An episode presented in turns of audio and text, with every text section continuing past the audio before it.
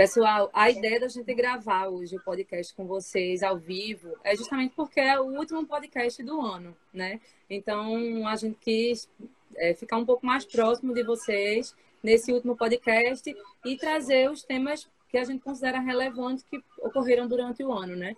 Os julgamentos do STF mais relevantes e o que, é que a gente espera aí para 2021 é, tanto de teses a serem fixadas pelo STF, quanto do que já está sendo discutido, mas ainda não foi finalizado. Então, vai ser um podcast bem legal. A gente vai, inclusive, tentar gravar para colocar ele lá no, no Spotify e no Deezer. Então, vai ficar nos três formatos, nos dois formatos, na verdade, né? Tanto aqui no Instagram quanto lá no podcast em áudio. Esse ano, assim, apesar de ter sido um ano super difícil, né? Um ano que a gente é, passou por uma pandemia, precisou, muita gente precisou se reinventar, entrar no digital e tudo. Nós tributaristas tivemos muitas oportunidades, né, para apresentar para os contribuintes. Então, a gente quis trazer para vocês aqui um pouco dessas oportunidades que ocorreram no decorrer dos anos, que inclusive foram teses fixadas. Então, ainda está, é, ainda são possíveis de ser é, ajuizadas e revistas pelo, pelo STF. Na live de hoje, como eu já comentei com vocês, vai ser nosso 17 episódio do podcast Café com Tributária. E aí a gente resolveu fazer essa retrospectiva aqui e falar sobre o que a gente espera para 2021. Mas, para não perder o costume, vamos perguntar para a Manuel qual é o café que ele está tomando. Eu ia fazer meu café, mas foi uma correria aqui e eu estou só tomando água. É, eu estava até pensando aqui, 17 podcast ia ser o primeiro que eu ia abrir. Eu acho que foi alguma mandinga que você fez aí para que não fosse não. dessa vez. Continua sendo suas primeiras palavras, tudo bem, eu entendo. É... Marca registrada já. Eu resolvi, como hoje a gente está no solstício de verão, hoje foi um dia mais quente aí, e o dia mais longo do ano, eu resolvi apelar para um café frio um café extraído a frio com uma demora maior. O cold brew, ele é um café que demora aí de 12 a 18 horas para fazer a extração, num processo de, infusão. Ele fica durante esse tempo todo na geladeira. Ele é um café que vai lhe dar muito corpo, mas ele vai dar muita, muito frescor e vai trazer as notas sensoriais. Esse específico é o do salado de fruta, um café que eu já tinha usado em um outro podcast, que é o café do Café do Brejo. A grande diferença é que normalmente o, o, o cold brew você utiliza junto com uma, uma combinação. No caso aqui, eu estou na verdade com esse pequeno copinho com Monan e maçã verde e água com gás. Então é um, um drink mais para refrescar mesmo o dia. Conexão de Natália, eu acho que travou um pouco. Mas eu já vou, eu vou continuando aqui. Assim que Natália voltar, eu já aceito ela de volta aqui. Como a Natália falou, esse ano ele foi um ano muito atípico.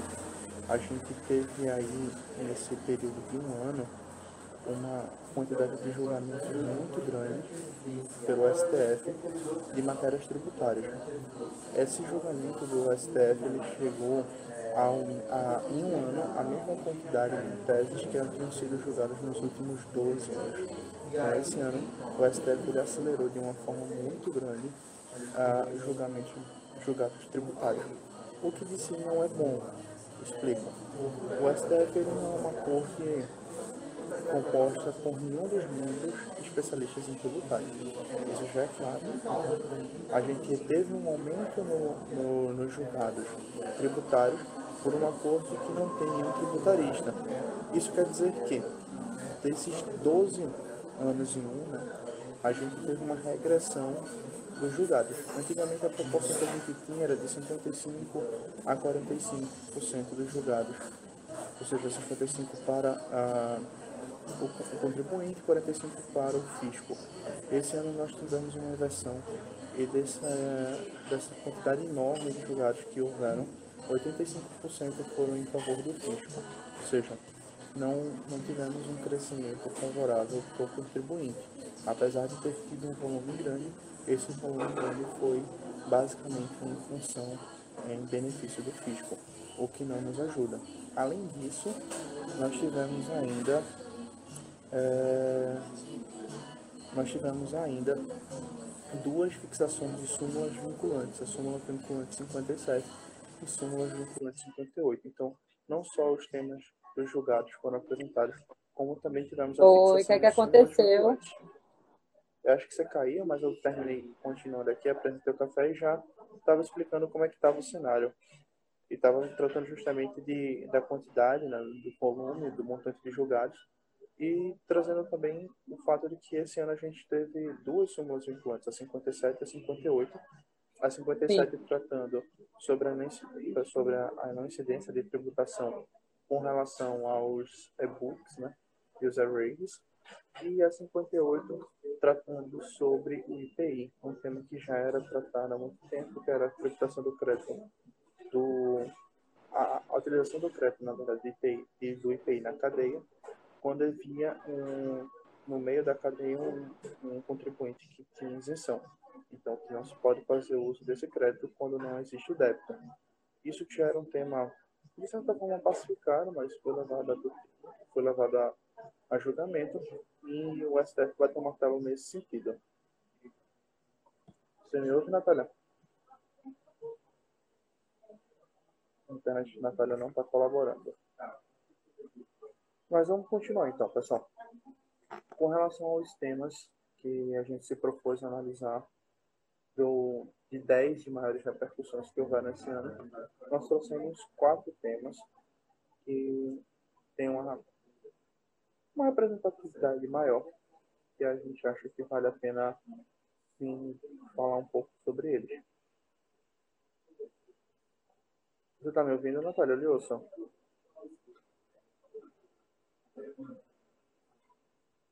Natália? A internet está ajudando. Então, vamos adiantando. O tema 228, que foi julgado, ele diz respeito à restituição do PIS e COFINS recolhidos na maior quando do regime de substituição tributária. Então, a gente já tinha até gravado um podcast lá atrás, a gente já tinha falado sobre isso. A gente tratou sobre esse assunto também quando a gente fez um podcast de seis meses e tratamos sobre cafés. Eu estou numa cafeteria hoje e a gente deu exemplo justamente da cafeteria, quando, quando que a água, por exemplo, as bebidas frias, elas são bebidas isentas, ou são produtos monofásicos, e elas incorrem muitas vezes a cadeia do PIS/COFINS. Então é um, um exemplo de produtos que não são. Oi, agora acho que voltou. Como é que, como é que eu tô aparecendo aí para vocês? Tá, tá travando tá ou tá normal bem. agora? Tá bem. Eu tava falando do tema 228. Tá. Pronto, Continue, então. Por favor. Pronto. Já, já, entrou, já entrou nesse tema? Acabei de apresentar. Vamos falar sobre a inconstitucionalidade da contribuição previdenciária, né? Sobre o salário maternidade. Esse julgamento, na verdade, ele veio disfarçado de uma vitória para o contribuinte, né? Essa contribuição foi, foi reconhecida, assim, ela é recolhida pela empregada que goza de licença maternidade. Mas aí o que é que acontece? É, entre uma alíquota de 8% a 11%. Mas aí o que é que acontece? Essa tese, né, que é o que é que foi o tema 78, foi o tema 78, né, se não me engano. E 72. 72. Essa tese girou em torno de, de que esse salário maternidade não compõe a base de cálculo para folhas de salário, para salário. Mas 72, isso. Mas aí, é, por que não, não ia compor a base de cálculo da folha de salário? Porque a empregada estaria afastada do trabalho.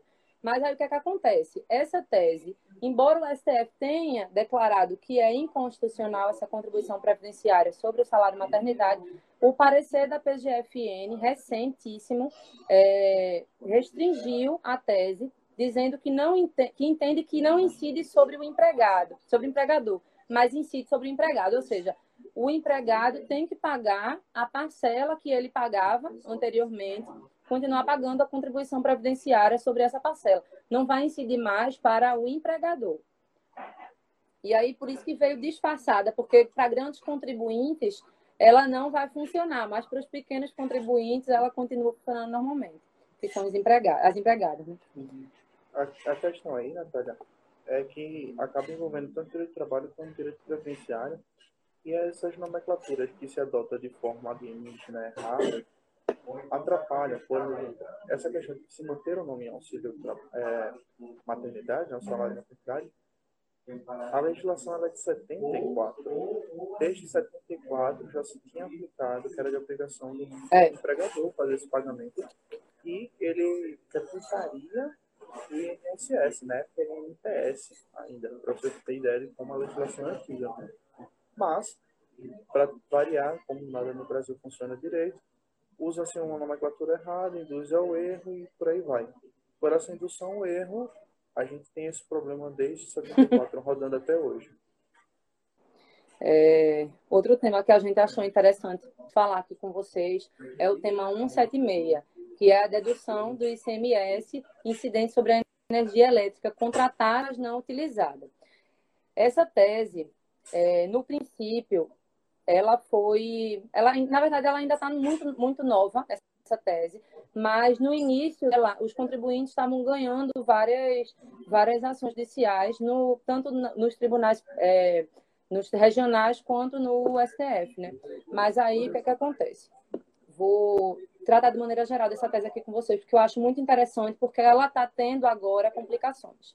É, essa tese foi fixada no seguinte sentido: a demanda de potência elétrica não é passível por si só de tributação via ICMS. Portanto, somente integram a base de cálculo desse imposto os valores referentes àquelas operações que haja efetivo consumo de energia elétrica pelo consumidor.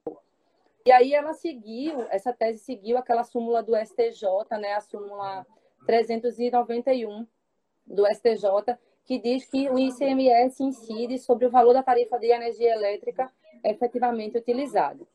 E aí, é, recentemente, o que tem acontecido? Os contribuintes têm, têm encontrado essa barreira, porque ao tentar creditar o ICMS devolvido, eles encontram a Receita Federal autuando, porque a Receita Federal está considerando os valores é, os valores recolhidos e não os valores totais em nota. E aquela velha celeuma do ICMS, se ele deve ser recolhido ou destacado na nota fiscal, né?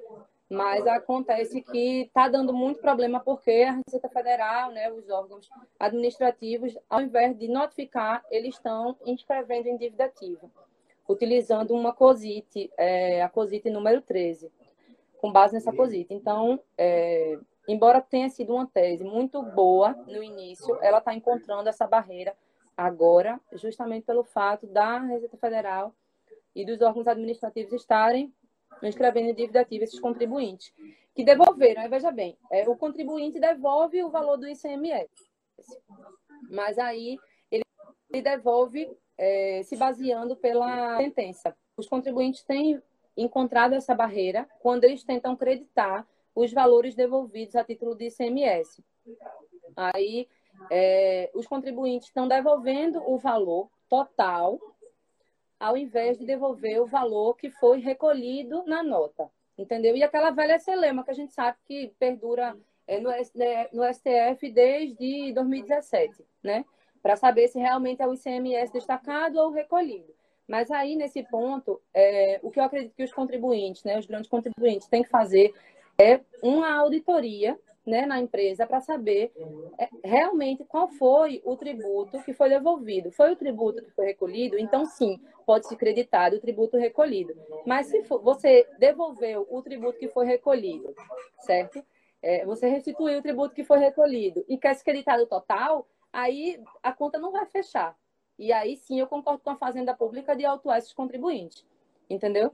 Tem que ser feito aí uma, uma auditoria, porque é, quando, quando a gente verifica esse valor efetivamente devolvido na EFD, né, vai, tá, vai ter alguma falha ali. Sim. Então. Eu, eu não sei se está então... claro para quem está ouvindo, mas só para. Acho que vale a pena a gente só contextualizar. Porque Vamos. É, é, é, um pouco recente. Algumas essa, pessoas entraram depois também. É, é um pouco recente essa, esse, essa tese. E algumas pessoas acabam confundindo com aquela ideia do TUST, da TRUD. Não é isso. A gente está falando das demandas contratadas. É, não é. Pra, realmente para indústrias, para empresas que têm né, supermercados, que têm câmaras frigoríficas, enfim, que tem um volume maior contratado com a, com a companhia elétrica. Então, ela acaba fazendo um contrato de previsão. É meio com, com comparado, assim, seria uma aquela que escolhe o lucro presumido, né? Ele vai fazer uma presunção de gasto de energia no mês, no caso no Bem comparado mesmo, né? É, não, mas só para só para Mas entender. é, mas é. Ele faz uma presunção base, de consumo é, a base é e muitas vezes ele contrata 10 e utiliza 6, 7, 8, então ele está pagando em cima de 10, mas que na verdade ele só utilizou uma quantia menor. Então é esse, esse valor, essa diferença, que faz a diferença. É em cima disso que tem esse debate, né? Quanto que a gente vai ter que devolver aí, se vai Exato. ter que devolver, se não vai, se é justo, porque como você já fez um contrato. E se você for comparar com a ideia do lucro presumido, por exemplo. Não, que é justo, já foi fixada essa tese, que é justo sim. É. Ela, essa demanda que não foi consumida, ela realmente deve ser devolvida. Acontece que é, a confusão, assim, a discussão que se permeia é em torno do ICMS, se ele realmente tem que ser o destacado ou recolhido, porque vem perdurando lá no STF desde 2017 a mesma discussão. É aquela Exatamente, discussão. assim, ao meu ver, né? Mas é... Arrumar uma criança de 7 anos para dar aula sempre... lá no STF. Já vai entender. Vai. É, mas eu não sei, eu não sei se ficou claro para vocês a respeito disso, porque é uma tese nova e é uma, e é uma, uma problemática nova também, né? Porque a tese veio, acho que do, do meio do ano para cá, no início da pandemia para cá, ela estourou e a partir de outubro já começaram a surgir essas discussões a respeito do creditamento, né? Por causa do valor que foi devolvido é, a menor e creditado a maior. Oi, boa noite de novo. O Instagram, mais uma vez, não está permitindo que eu faça lives aqui. Não sei se vou para outra plataforma ou se, se tento até o final.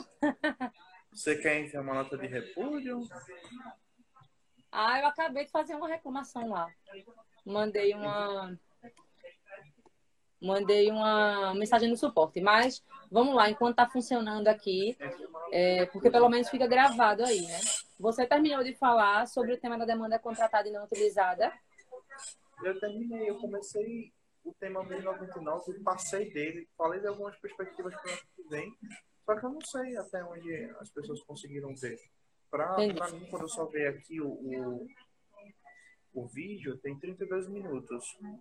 Só que certo. eu não consegui ver até onde as pessoas conseguem ver.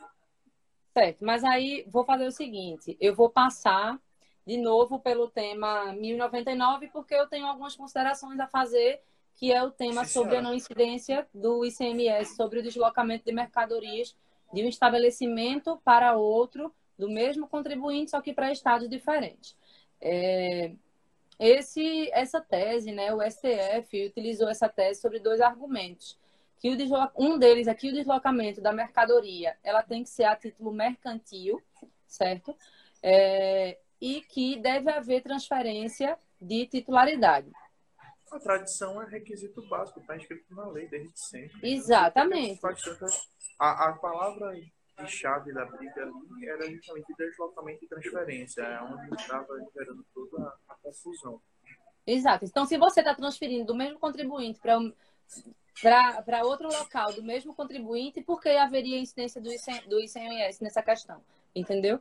Então, assim, o que ficou decidido pelo STF foi isso que já tinha sido decidido há muito tempo, mas os agentes públicos continuavam a notificar e a prender mercadorias dos contribuintes, mas aí eu acredito, eu quis falar essa decisão hoje porque acredito que depois dessa decisão vai haver uma segurança jurídica no que diz respeito a essas apreensões de mercadorias, né? Porque com... É a esperança. Né? É, exatamente, é a esperança. A gente não sabe, apesar de ter aquela súmula do STJ há muito tempo, que, agora, que é a súmula 166. É 166, é? Pronto. 166. É uma súmula eu muito sei, antiga.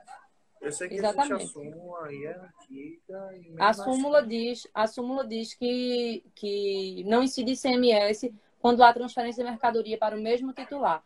Mas mesmo assim, os agentes públicos se baseavam na Lei 87 de 96 para poder fazer a apreensão dessas mercadorias. É justamente uma, uma questão hermenêutica, uma célula muito se em, cima dessa questão hermenêutica só para dizer que está resguardado. Mas é realmente uma Exatamente. questão muito Cena dos próximos muito frágil. capítulos, né? A gente vai ver como é que vai ficar daqui para frente. Sim. Fora Eu- isso, Eu não sei se você chegou a ouvir, antes de você cair, eu estava dizendo que esse ano o STF resolveu fazer pós-graduação coletiva para todos os ministros. ouvi. E todo mundo resolveu fazer trabalho, trabalho de casa de julgado. assim. Vamos pegar um monte de julgado, vamos dar sentença aqui e depois se dá uma pós. Eu Eu acho que foi isso. Eu acho que foi isso que eles decidiram em colegiado, mas paciência, né?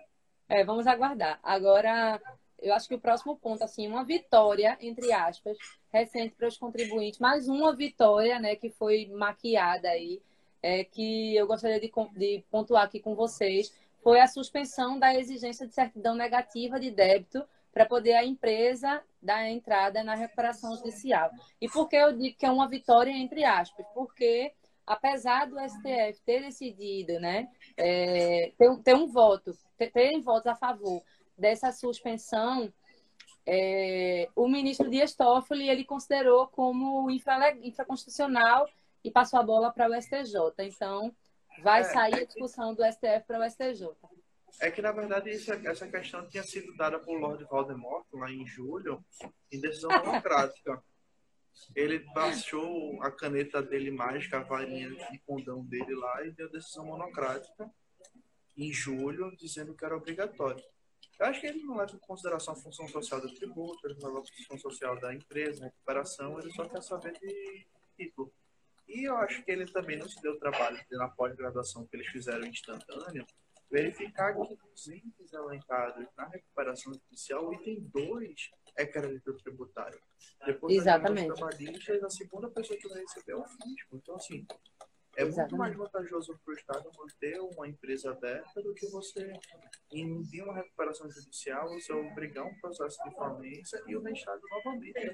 E ficar esperando aqueles débitos que a gente sabe que ficam ali recuperáveis por E muitos anos. fica irrecuperável por conta disso, porque depois que a empresa falir, se com a empresa aberta, dando lucro, ou então, assim, na pior das hipóteses, tendo um movimento, ele não pagou, imagine quando a empresa fechar.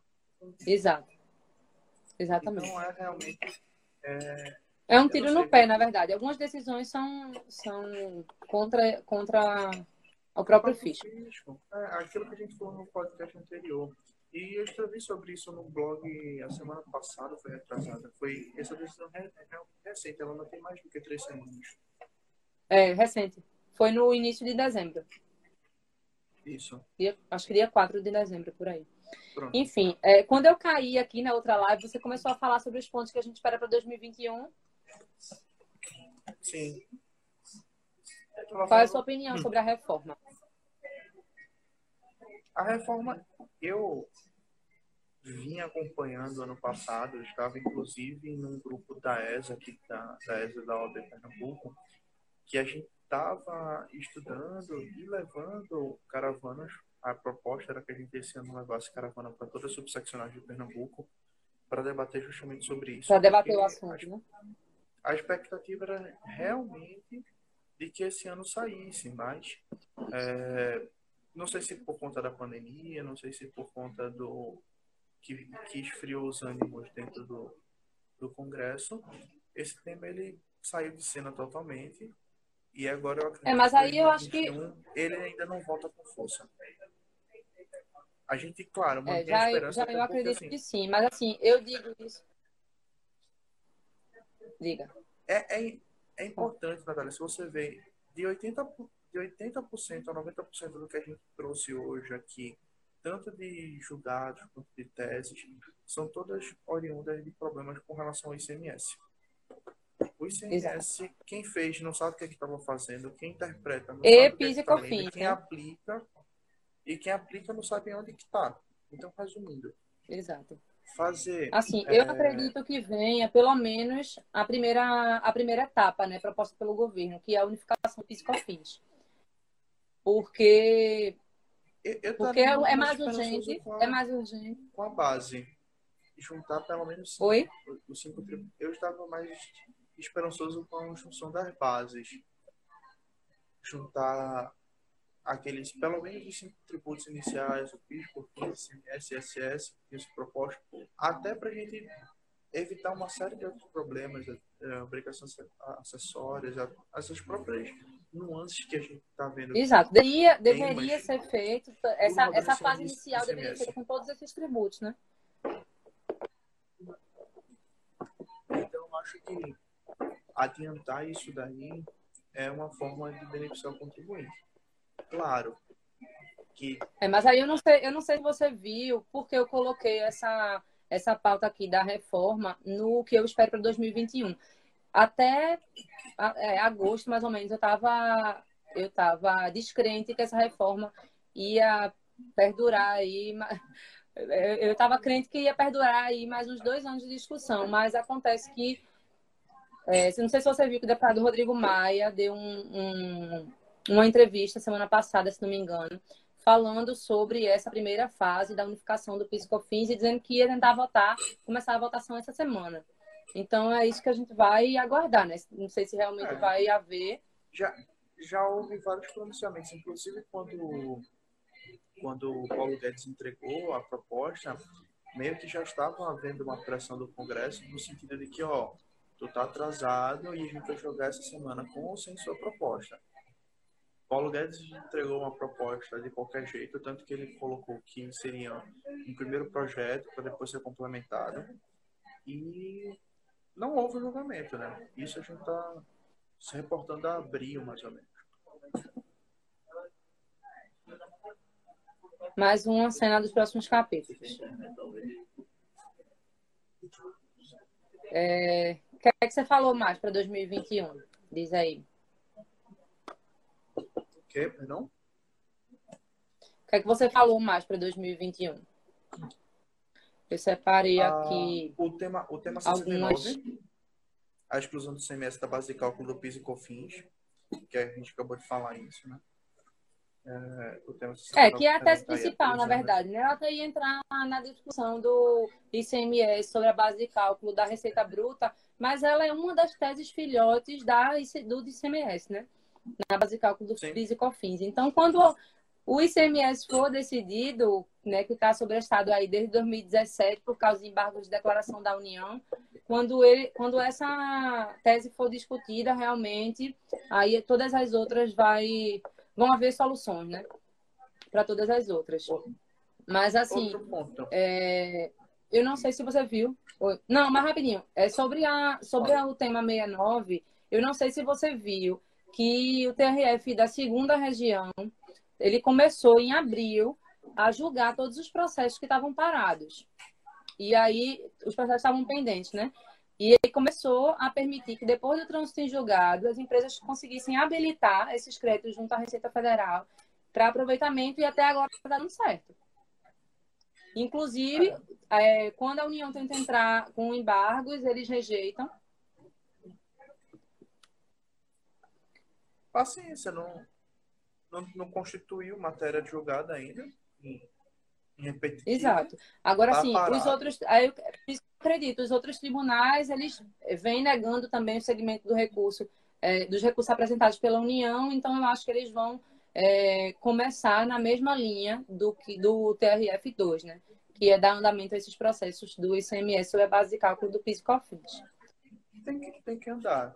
E o que vai acontecer no final da história é o STF vai ter que modular e pronto. Porque assim, não dá Exato. para se segurar durante mil anos uma coisa que o STF está julgando e sabe Deus quando é que ele vai querer julgar.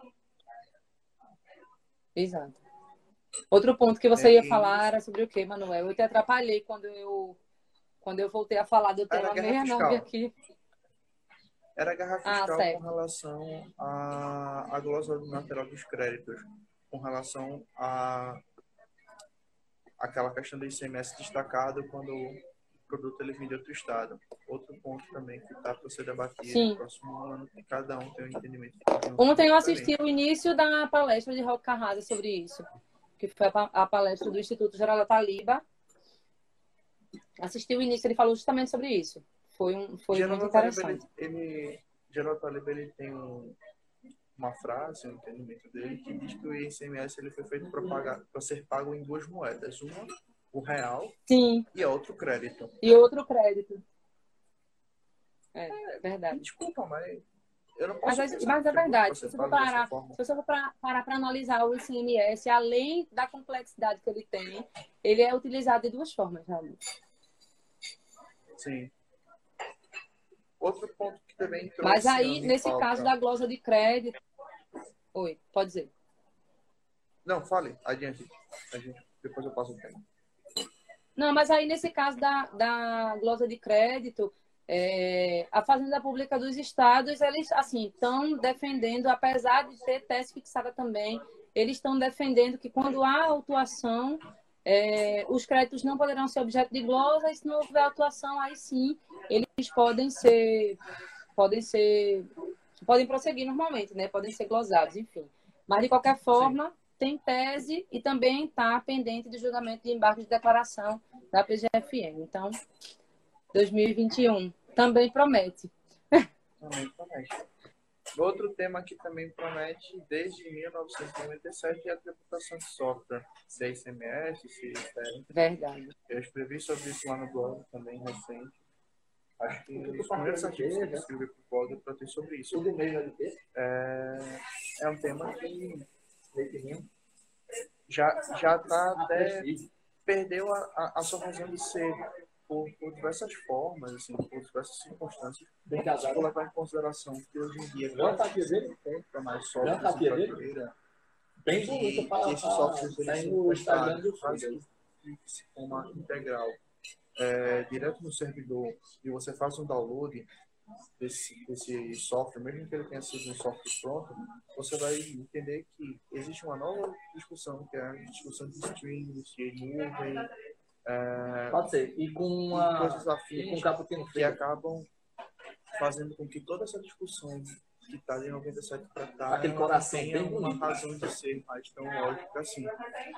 Alguns pontos, claro, ela ainda Aí traz, é aí traz os dois. Mas não é não vai ser um, um assunto que quando chegar a uma decisão final vai, vai ter um sentido. Foi, salvo engano, Carmen Lúcia que tirou de pauta pela última vez. Ela chegou a subir para pauta três vezes esse tema. Mas e retirou. acabou sendo acabou de ser retirado pela última vez, acho que em outubro, setembro, outubro, e não voltou mais para a pauta. É, eu acho não, que, assim, outra questão Carmen que... foi quem que Carmen Lúcia foi quem empurrou esse tema goela abaixo na pauta. Que o povo não queria pôr. E ela Entendi. disse que não podia, não podia ter um tema sem julgamento. É, sobre sobre ICMS, tributação da tecnologia é com você. Então, é, eu, nem, eu nem arrisco em pesquisar e saber um pouco mais sobre esse tema, porque para mim é uma coisa bem, bem extraterrestre. Infelizmente, assim, esse tema ele demorou muito e tecnologia é uma coisa que anda muito rápido, então o, o judiciário nesse sentido ele vai, Exatamente. vai muito defasado quase que sempre. E até quando eu escrevi sobre isso, eu trouxe aquela frase do professor Leomar Baleiro, que ele diz que um, um tributo bom é um tributo velho. Mas que para a nossa realidade atual, talvez isso não seja tão verdade. Por conta da Principalmente para a tecnologia, né? Porque a tecnologia está anos à frente e a tecnologia está sendo a base de tudo. Então, assim, é, pensar dessa forma talvez seja perder capacidade de, de arrecadação ou até mesmo gerar problemas mais para empresas por não estar é, em conformidade. Sim. É, para mim, na minha pauta agora, eu tinha colocado uma última questão que acredito que venha também no início de 2021, que é sobre a legalidade da penhora administrativa das dívidas ativas, né? O que é que acontece? Por meio dessa penhora, a Fazenda Pública torna indisponível tanto os bens imóveis quanto os veículos, né, que são bens móveis. dos contribuintes que não quitam as dívidas perante o fisco. Mas aí, é, essa dívida, para eles não inscrever, para eles não penhorarem né, esses bens, devem ser, devem ser pagas em cinco dias. Quando, na verdade, a gente sabe que ele tem aí aquele, aquela, aquele prazo de 30 dias para apresentar embargo de declaração numa execução fiscal. Você vê. Exato, aí você vê a instância jurídica, porque se. Oi? Dentro do próprio processo administrativo é o também. O próprio processo administrativo também. Sim, sim, com certeza. Mas aí você vê a insegurança jurídica, né? Porque a gente tem, os contribuintes têm um prazo para apresentar defesa, mas antes desse prazo os bens podem, serem, podem ser considerados indisponíveis, né? E assim, essa prática, ela é feita em cartório, né? Por exemplo, se for bem imóvel, no cartório de registro de imóveis, e é considerada a averbação pré-executória. Ela está prevista Sim. no Código Civil já há muito tempo, né? E foi regulamentada pela PGFN em 2018, com a portaria 33. É... E é isso. No direito civil é amplamente reconhecida, né? É, um, é uma questão amplamente reconhecida. Inclusive, eu já, já fiz uma verbação pré-executória de uma execução de título extrajudicial para poder garantir aquele bem, né? A penhora. Mas quando se trata de fazenda pública, a gente vê que é uma medida é. coercitiva para obrigar o contribuinte a pagar aquela dívida, senão o bem dela vai se tornar indisponível e não, vai poder mais dispor de, de maneira correta, né, a propriedade. É justamente dentro dessa, desse cenário que surge, que, que é o professor máxima dele, ele punha aquela impressão dele do devedor cafajeste, justamente em relação a essa averbação prévia do bem na executória. Então, a gente falou deles lá no nosso primeiro podcast, falou dele muito no podcast, voltando agora com as É, a gente sempre fala desse conceito. Quem não ouve o podcast que, não está sabendo muito aí o que está acontecendo. Mas a gente sempre fala do devedor cafajeste.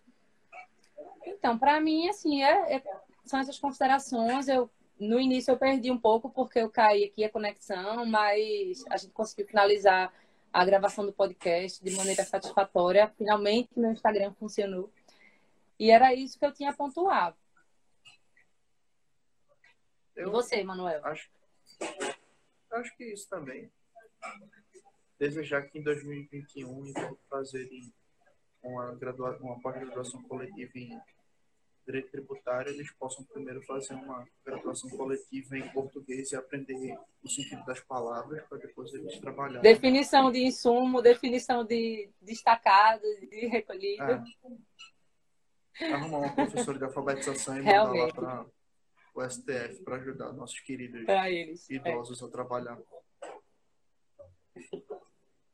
Pessoal, é, a gente agradece que vocês tenham ficado até aqui, agradece também a paciência, porque a gente teve alguns percalços no início do, da gravação aqui no Instagram, mas foi ótimo. E a gente promete também que pode disponibilizar um material para vocês nesse sentido, ou uma publicação aqui no Café Tributário, para vocês acompanharem junto com a gente, para ficar aí para 2021, né? Perfeito, Natália. Então é, é isso. Até a próxima, gente. Ano que vem. Ano que vem vou dar um spoiler, vou dar um spoiler. Ano que vem, o primeiro tema do podcast vai ser sobre reforma tributária. Tá ótimo. E agradecer ao pessoal que nos acompanhou esse ano, que iniciou com a gente essa ideia do projeto e, e abraçaram, né? Seguindo a gente aí com quase 2 mil reproduções nas, nas streams. Então, Verdade. esse ano fica o agradecimento pelo, pela qualidade. Muito orgulho, muito podcast. orgulho desse podcast, que surgiu assim de, de uma conversa entre amigos mesmo e decidimos colocar em prática. Pois é. É, isso, pessoal. Tchau. tchau. Até a próxima. Tchau, tchau, Natália. Obrigada.